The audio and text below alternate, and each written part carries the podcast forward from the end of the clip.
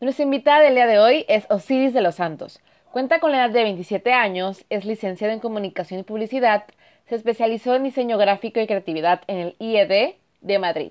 Actualmente es directora y fundadora de Nuevo Arte Contemporáneo. En el episodio del día de hoy nos platicará más sobre su proyecto y también el como sociedad cómo podemos ayudar a dar a conocer todo este talento local de arte. No renuncies ni te rindas.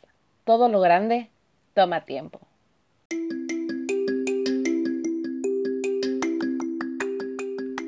Así somos, una plataforma para dar a conocer la voz de mujeres, amigas, especialistas, mamás, hijas, pero sobre todo mujeres como tú. Bienvenidos y bienvenidas a otro viernes más de Así Somos. Antes de empezar, quisiera agradecer a Osiris por estar el día de hoy con nosotros. Hola Osiris, ¿cómo estás? Hola Monse, muy bien, muy contenta, la verdad. Tengo que confesar que soy súper fan de los podcasts, entonces esto es como un sueño hecho realidad. me alegra poder ser yo partícipe de tu sueño realidad. Este, pues bueno, la verdad es que em, te conocí, bueno, vamos a ir hablando poco a poco más sobre ti. Eh, ahora sí que, para empezar, quisiera que nos platicaras cómo fue que decidiste o te inclinaste a estudiar eh, la carrera de comunicación y publicidad. Ok, eh, pues yo creo que nunca fue una decisión. La verdad, cuando tenía que tomar la decisión de estudiar algo, yo no estaba preparada para eso. Em, tenía muchas dudas, no tenía ni idea de qué hacer y pues eh, tuve que suspender mis estudios por un año. Después salí de la prepa porque yo no tenía idea.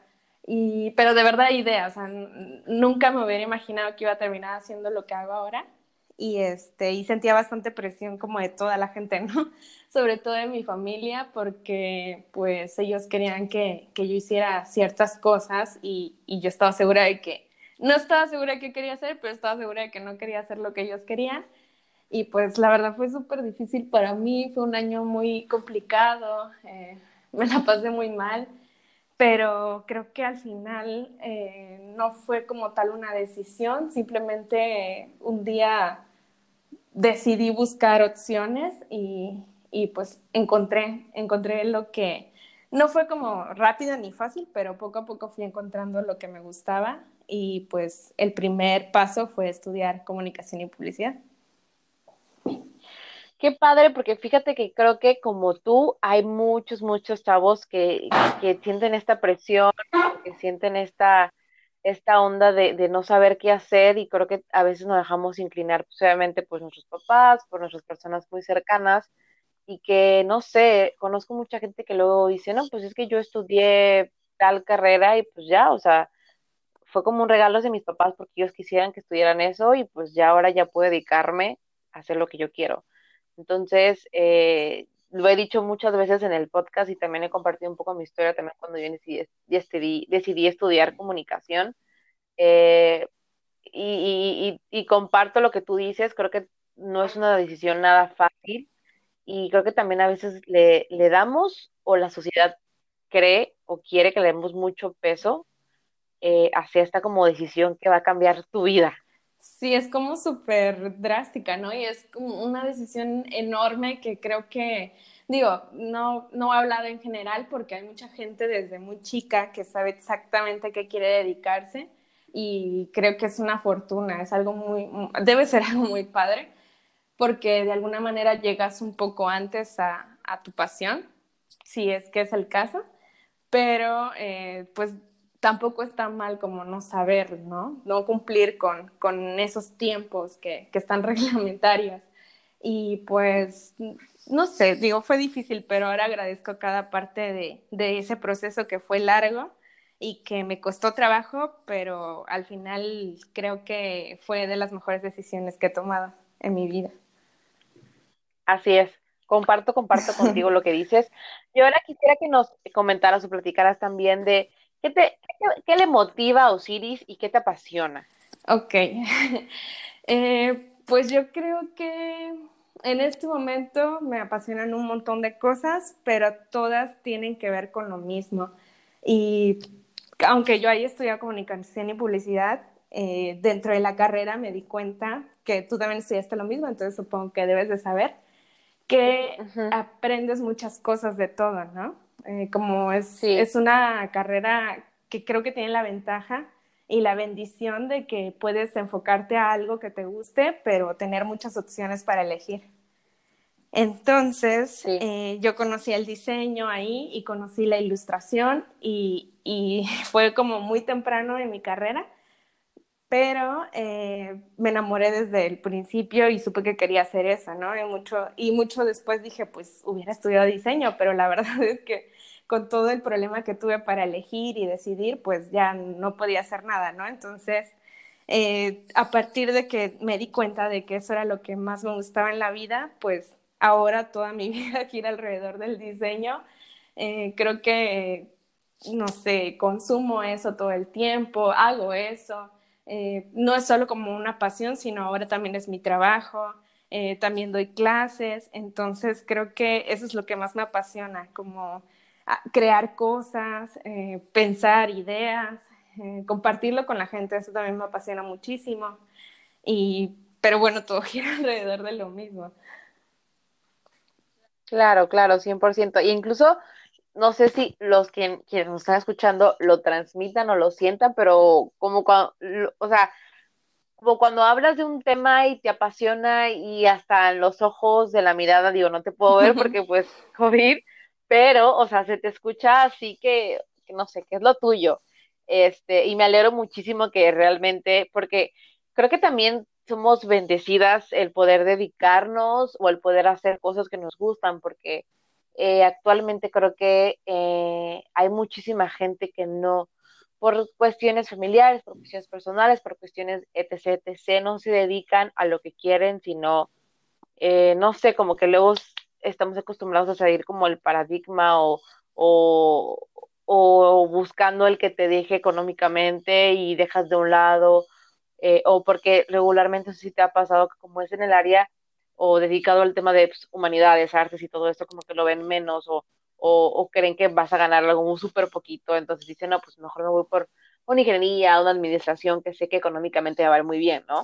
Sí, claro. Incluso mi propia familia me llegó a decir eso, ¿no? Y creo que es muy, muy típico el, es que no vas a encontrar trabajo y es que te vas a morir de hambre y no vas a tener nada seguro y, y muchas cosas que escuchas este, a lo largo de, de, pues, tu vida estudiantil, ¿no?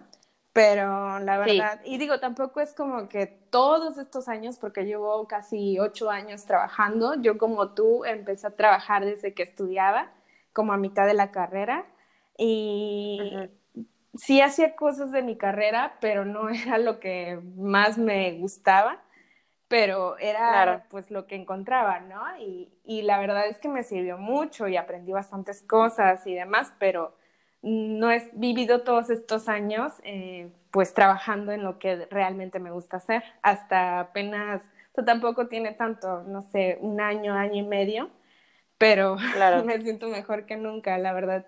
Aunque sea difícil y aunque siempre tengas temor de que pues obviamente las cosas no son tan seguras ni tan estables, pero creo que la libertad y como la alegría que te llena hacer lo que te gusta no tiene comparación con nada.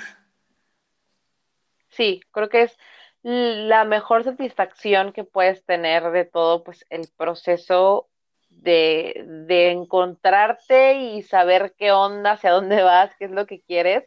Este, porque bueno, yo no sé si te pasó, pero yo al, escoger la, la, carrera, yo me veía haciendo una cosa y como que la vida, esos tres años y medio, cuatro, me han cambiado totalmente y me gustan otras cosas, pero no me he salido como que de mi zona o de mi objetivo, de a mi meta más o menos.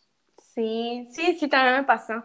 Y también me pasó que tenía como ideas al principio y luego en el camino las fui olvidando y ahora me doy cuenta de que siempre, que a lo mejor eran un poco señales porque yo no me imaginaba que en este momento iba a tener como las cosas que tengo, las cosas que puedo hacer el tipo de trabajo que, que, tengo, pues, eh, pero que en algún momento antes, eh, pues vi que estaban ahí, pero no las tomé en cuenta, ¿no? No sé, es, es raro, creo, pero, pero como que sí creo que todo se va acomodando de forma positiva cuando de verdad tienes ganas de hacer algo. Claro, creo que cuando tengas como esas, esa hambre, que yo creo que esa hambre como de, de, de, de llegar así a tu objetivo o de tus sueños, volverte, no sé, ahí, que creo que era lo que, lo que más te motivaba, más que otra cosa. Por ejemplo, a mí me pasaba que, no sé si te pasó así, a ti supongo que sí, que más que sí, que dices que entraste a trabajar a medios de la carrera, eh, había días que realmente sí ya no aguantaba tanto el trabajo, tanto la carrera, porque yo estudiaba de lunes a viernes y trabajaba de lunes a sábado, o sea, estudiaba temprano y trabajaba en las tardes, o luego cuando pasé el último cuatrimestre, trabajaba temprano, iba en las tardes, entonces como ya los últimos dos años trabajé en el área de eventos, ala, o sea, no te, en verdad yo caía muertísima, cansada y, y, pues obviamente yo le prometí a mis papás que yo iba a estar tanto bien en la universidad ni dejarla tanto en el trabajo, ¿no?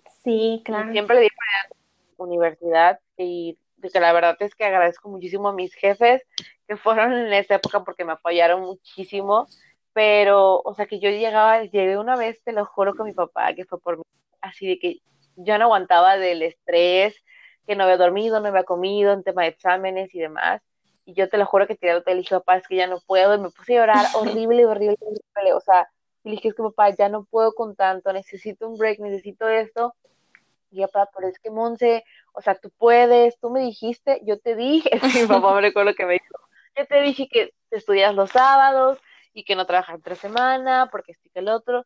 Y fue como que, como, como que, no sé si te pasó con su lloradita y vámonos. O sea, como que no necesitabas eso, como que te daba ese impulso y dije, no, a ver, o sea, yo sé que voy a poder y por algo lo estoy haciendo y porque yo me veo haciendo esto, porque sé que lo voy a lograr y porque quiero hacer esto y el otro y el otro que no sé qué cosa. Entonces también como que eso, la verdad es que a veces la gente me pregunta, uy, ¿cómo le haces? O sea, yo no sé, güey, realmente tengo mucho, me encanta mucho mi carrera, te lo juro. Eh, eh, disfrutaba muchísimo luego hacer eh, las cosas de, no sé, crear una campaña o, reunirme con mis amigos y, no estar todo, no todo hacerlo en la, en la carrera, sino estar afuera, tener contacto con la gente, el tema de relaciones públicas, hicimos también un evento, entonces como que todo esto a mí me encantaba y decía, bueno, no me importa que no haya dormido, o sea, no sé, como que satisfacción de decir, güey, hice lo que me encanta, creo que es lo más chido y lo más padre que puedas tener. Sí, esa es justo la clave, creo, ¿no? Porque si haces, o sea, trabajas y te esfuerzas y no duermes y la pasas mal y te sientes frustrado y todo, pero aparte lo haces por algo que ni siquiera es algo que te guste, pues entonces sí, claro. es imposible, ¿no? Pero yo creo que si te gusta y te hace feliz, eh, o sea, también no se trata de decir si está bien esclavizarte y que, que no duermas y nada de eso. Sí, sí, sí, sí. Porque tampoco está bien. pero eh, sí balancear todo, ¿no? O sea, como esto lo estoy pasando ahorita, pero no va a ser eterno y, y va a rendir frutos y va a servir para algo y pues hay que hacerlo, ¿no? Sí, sí, o sea, digo, también quiero aclarar que tampoco es de la que me la pasaba así de que y que no sé qué. Solo cuando era muy, muy grandes, la neta, muy complicados. Y creo que uno de los dos eventos más complicados que te puedo decir que fueron masivos, eh, trabajé en un evento de concierto de Maluma aquí en Veracruz y de Timbiriche. No, o sea, la cosa más del mundo. Pero aprendí un chingo, o sea, puedo decirte que de ahí saqué mis bases para muchas cosas. Bueno, ya que compartimos experiencia las dos y platicamos toda esta onda, quisiera que nos platicaras, ahora sí que nos contaras un poquito cómo surgió Nuevo Arte Contemporáneo. Ok, esa historia me gusta mucho porque eh, así igual como tú me contabas de que estuviste eh, de intensa investigando y buscando cómo podrías hacer algo que tú querías, pues a mí me pasó exactamente lo mismo, pero eh, no sé, primero pues yo creo que no puedes crear algo si no lo conoces.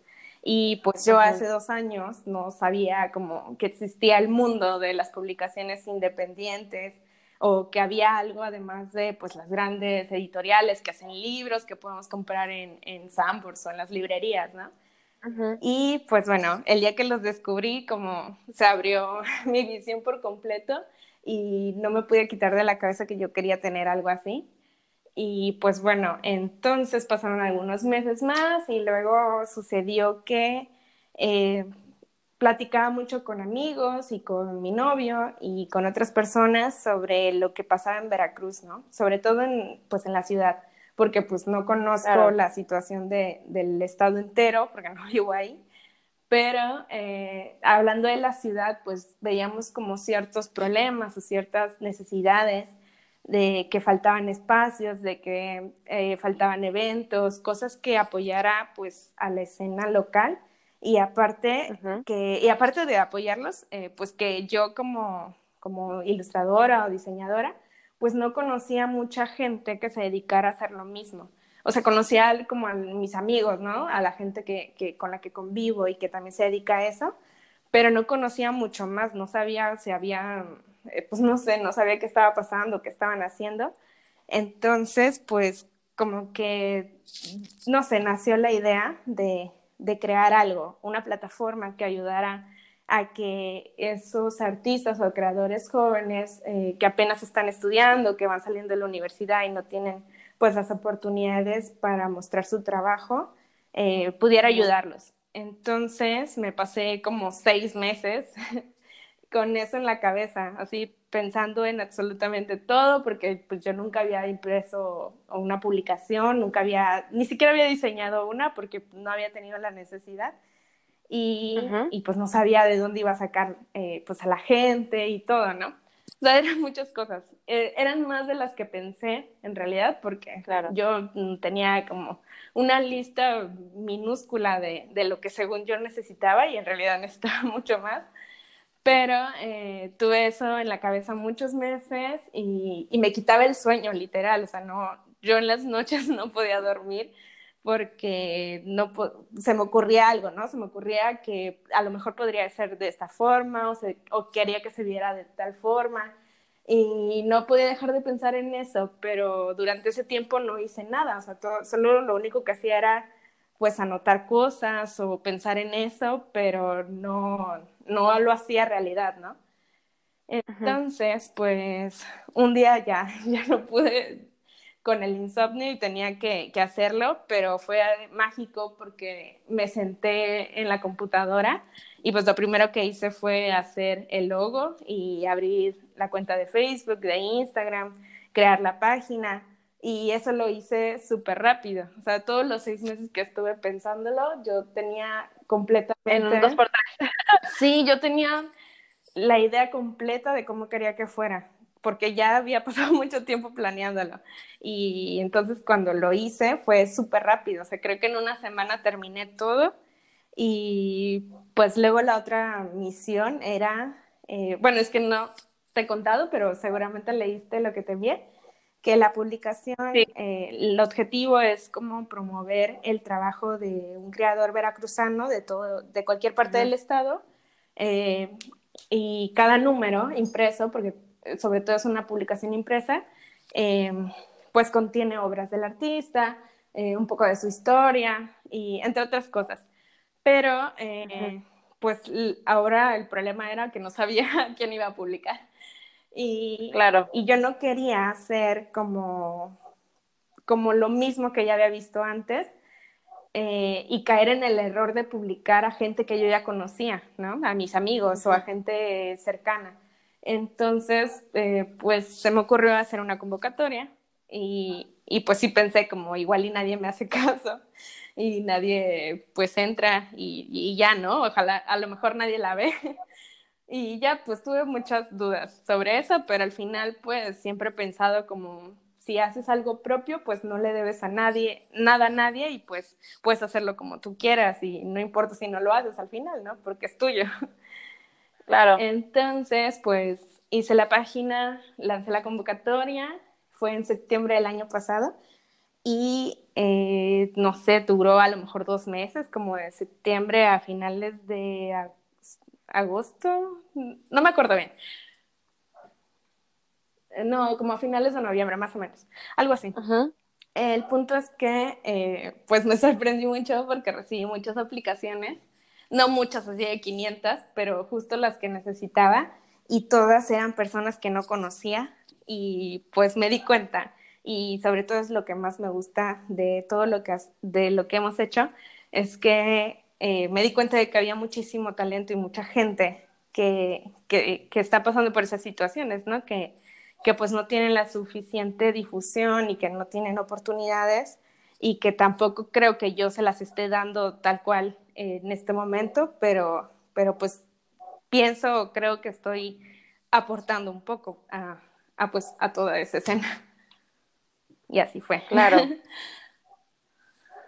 Qué padre.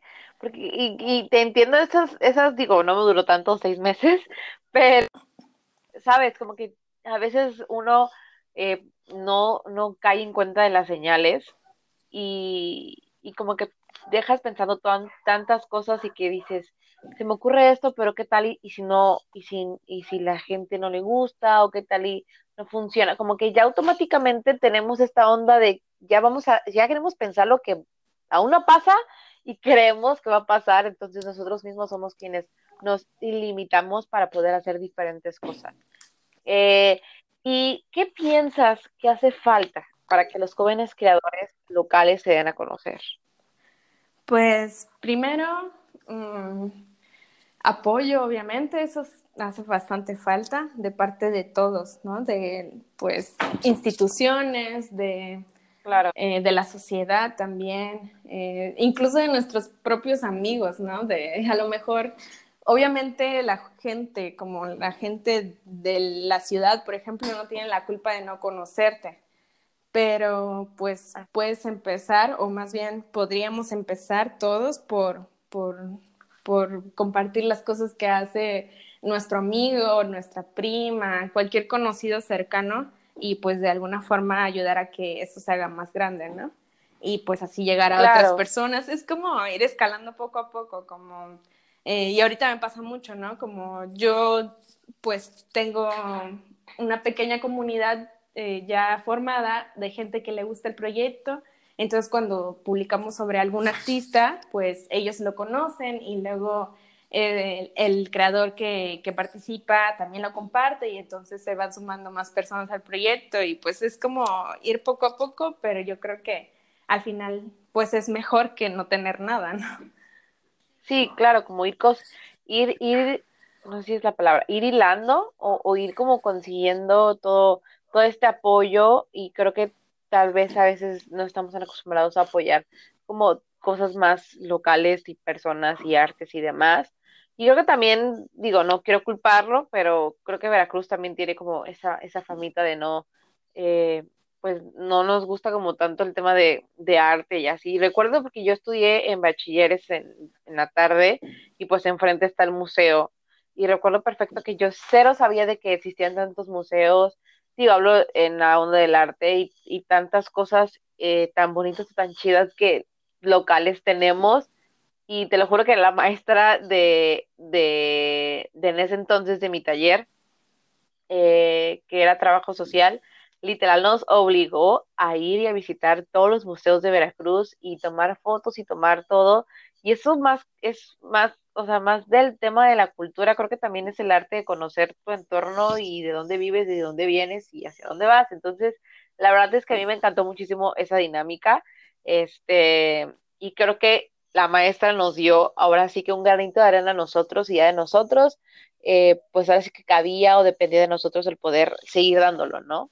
Entonces creo que así lo que, lo que tú dices y, compartes, el, el, ir apoyando y el ir conociendo, y si tienes una comunidad como tú dices, eh, pues obviamente eh, dar a conocer todos estos, estas, eh, estos chavos que tengan eh, mucho y que, tengan, que tienen mucho talento para darse, darse, a conocer. Sí, tal cual. Y como lo comentabas, como sociedad, ¿qué podemos hacer para poder ayudarlos y consumir su arte? Que bueno, creo que lo, ya lo comentaste antes. Sí, tal cual.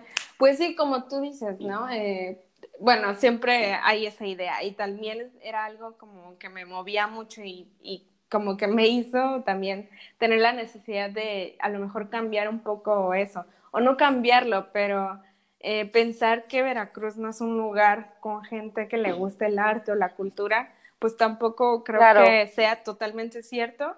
Y, y bueno, este, no sé, yo cuando, cuando estudiaba, pues yo siempre pensaba, ¿no? me voy a ir de aquí en cuanto termine porque pues este lugar no es para mí y porque aquí no hay suficientes oportunidades y porque yo quiero hacer cosas. Yo también lo pensé. Sí, yo creo que muchos, incluso eh, un montón de compañeros que estudiaron conmigo eh, y, o, o, no, pero que conozco y se dedican a lo mismo, eh, toman la decisión de irse a otras ciudades, ¿no? Y, pues creo que eso está mal porque entonces nunca va a haber nada aquí sea, siempre vamos a ir a lugares donde ya existan y pues yo creo que es mejor empezar a crearlo, aunque sea de poco a poco y que pues nos cuesta trabajo y todo, pero pues es mejor, digo, a lo mejor en 10 años ya vamos a hacer un lugar que sí sea considerado como, como un lugar de, de arte y cultura, ¿no? Y entonces pues hay que, ¿qué podemos hacer? Pues tenemos que apoyar y tenemos que crear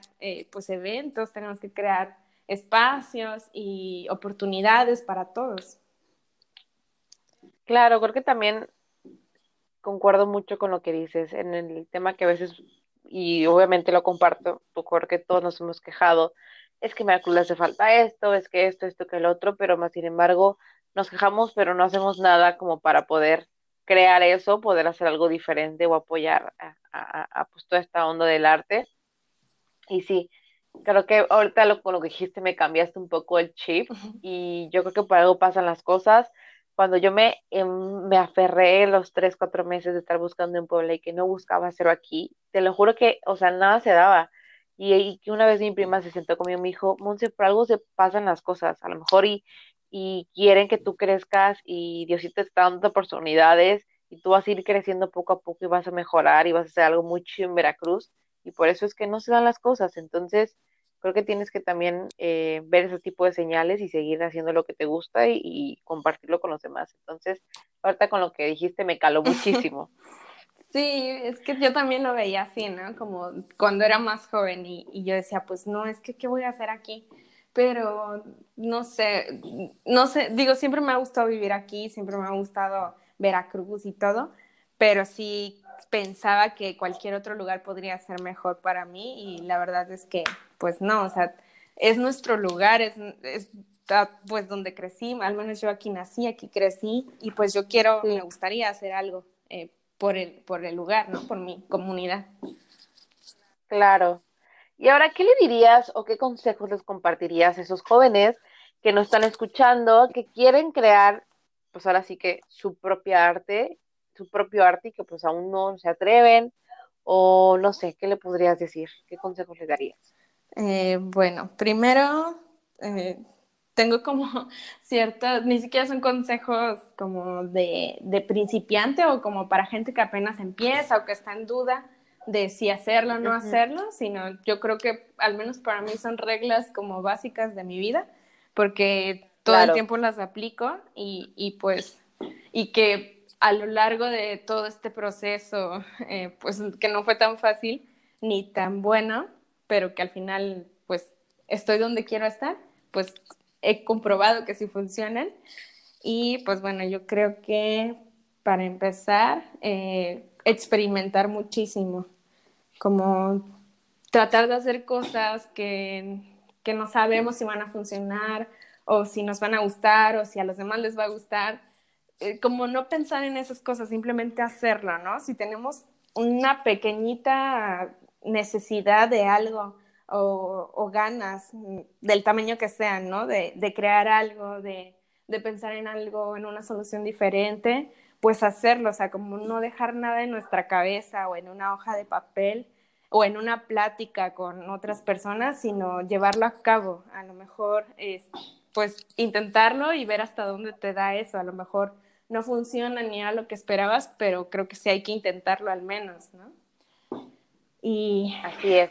Y bueno, otra, eh, me gustó mucho eso que dijiste, que antes de hacerlo ya estamos juzgando, ¿no? O analizando si funciona o no funciona.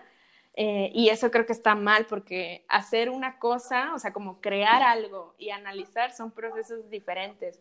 Y primero hay que hacerlo y terminarlo por completo y ya después analizarlo y juzgarlo o, ver qué podemos mejorar de él o qué podríamos cambiar o si de plano no nos gusta para nada, pues mm, borrarlo, ¿no? O, descartarlo, pero no hacerlo al mismo tiempo. O sea, primero desarrollarlo, crearlo, eh, como darle ese tiempo a esos procesos y ver si de verdad funcionan, como comprobada, comprobarlo, ¿no?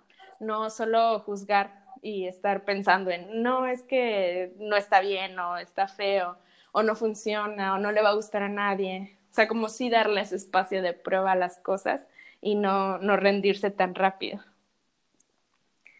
Sí, claro, porque creo que la gente eh, quiere todo rápido, quiere todo fácil, quiere todo la noche a la mañana y por eso es que tanto varios negocios, tanto dejamos muchas cosas a la mitad y lo concuerdo, porque yo también me ha pasado, creo que todos eh, queremos todo de la noche a la mañana y por eso es que dejamos todo a la mitad. Así es. Y una de las cosas que siempre recuerdo que mi papá me enseñó fue, las cosas se hacen bien, no al chingadazo. Entonces, Sí. Ya saben que realmente las cosas no van a ser de la noche a la mañana, se necesita mucho esfuerzo, mucha disciplina, mucha dedicación. Eh, sí, y pues nada. Y aparte, pues no somos expertos tampoco, ¿no? No creo que tú hayas preparado 10 años para hacer un podcast y luego hacerlo. O sea, no, no funciona así. Funciona pues intentándolo y aprendiendo en el, en el proceso y en el camino y, y pues aprendiendo y mejorando y, y, cambiando lo que no funcione, ¿no? Claro. Y bueno, yo quisiera quedarme contigo horas platicando, pero bueno, estas dos últimas preguntas se las hago en visivitadas y la primera es, ¿qué frase nos compartirías o con la cual te identificas? Ok, eh, tú ya la mencionaste un poco, pero eh, me mueve muchísimo y creo que es algo que, que me gusta bastante pensar y dice, quejarse es tonto, actúa u olvídalo, porque no hay de otra, solo si vas a quejarte, pues tienes que hacer algo al respecto y si no, pues mejor ni siquiera lo piensas, claro. porque no sirve de nada. Esa es como, como mi frase. Bien. Y bueno, la última, ¿a qué mujer admiras y por qué? Eh, eso es súper difícil, yo creo que ya he escuchado varios capítulos y a todas les cuesta trabajo decirlo. Ya sé, no te preocupes, en la segunda temporada la voy a cambiar. Pero creo que es importante, ¿no? A mí, eh, pues me encantan todos los proyectos que crean mujeres, sobre todo. Eh, admiro a, todas a las que se atreven a, hacer algo, porque, porque creo que es difícil, ¿no? No, no es tan fácil. Y desde tener el valor para intentarlo, creo que es algo de admirarse. Entonces, bueno, eh, te admiro a ti también porque tienes eh, este proyecto que, que, a lo mejor no en el mejor momento de tu vida decidiste iniciar, y, pero pues al final funcionó y te gusta y, y eso es padre. Entonces, eh, hay muchas mujeres a las que admiro y con las que he tenido oportunidad de, de colaborar, de trabajar y, y de conocer. También el proyecto esto es algo que me ha dejado mucho y de lo que más agradezco es a conocer a otras personas y he conocido a mujeres increíbles en el, en el viaje y pues eso me llena mucho orgullo, ¿no? También saber que son mujeres veracruzanas y que estamos haciendo algo por, por cambiar la escena actual. Así es, 100% y te agradezco lo que, lo que dices y compartes. Creo que eh, actualmente, o bueno, yo pienso que como que hay más el tema de, empoderamiento femenino y más en el tema de que hay más mujeres haciéndonos sonar y creo que por muchísimo tiempo nos quedamos calladas y ahorita como que es un boom y a mí me alegra muchísimo ver tantas mujeres empoderadas, trabajadoras y que se dan a conocer y que pues obviamente eh, defienden eh, pues su, ahora sí que sus trabajos. Y bueno, pues nada, antes eh, agradecerte otra vez por aceptar la invitación, por compartirnos ahora sí que tu proyecto, tu historia, pero sobre todo quiero felicitarte y admirarte por tu labor, por la pasión y el compromiso que le pones e inviertes eh, por apoyar a jóvenes talentos, porque como tú decías y como compartíamos hace rato, no te quedaste con esa onda de que no, pues es que no hay y pues, y pues ya, ¿no?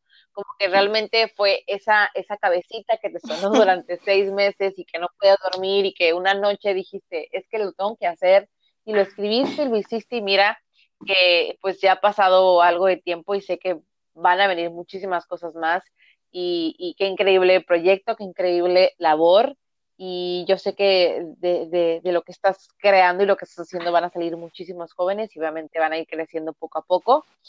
Eh, y pues nada, no sé cómo te gustaría terminar este episodio, obviamente compartiendo las redes donde te pueden encontrar y pues obviamente a, jóvenes emprendedores o jóvenes que tengan eh, este proyecto, eh, ilustradores o no sé qué es lo que estés buscando y que pues se quieran dar a conocer, pues nada, que te encuentren, te busquen y pues... Sí, pues primero agradecerte mucho por la oportunidad y la invitación y pues eh, espero que también tu proyecto siga durante muchos, muchos, muchos años más y creciendo. Y eh, pues, eh, bueno, solo decir que el proyecto no es para mí ni es mío, es, yo creo que he querido hacer algo para todos y que pues todos puedan hacer uso de él. Entonces, pues siempre en cualquier momento me pueden escribir. Eh, a mí me encuentran como Siris de los Santos en Instagram.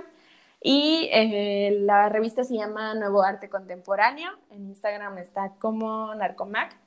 Y el correo es hola narcomac.com. Y igual en cualquier momento pueden escribirme para hacer algo juntos.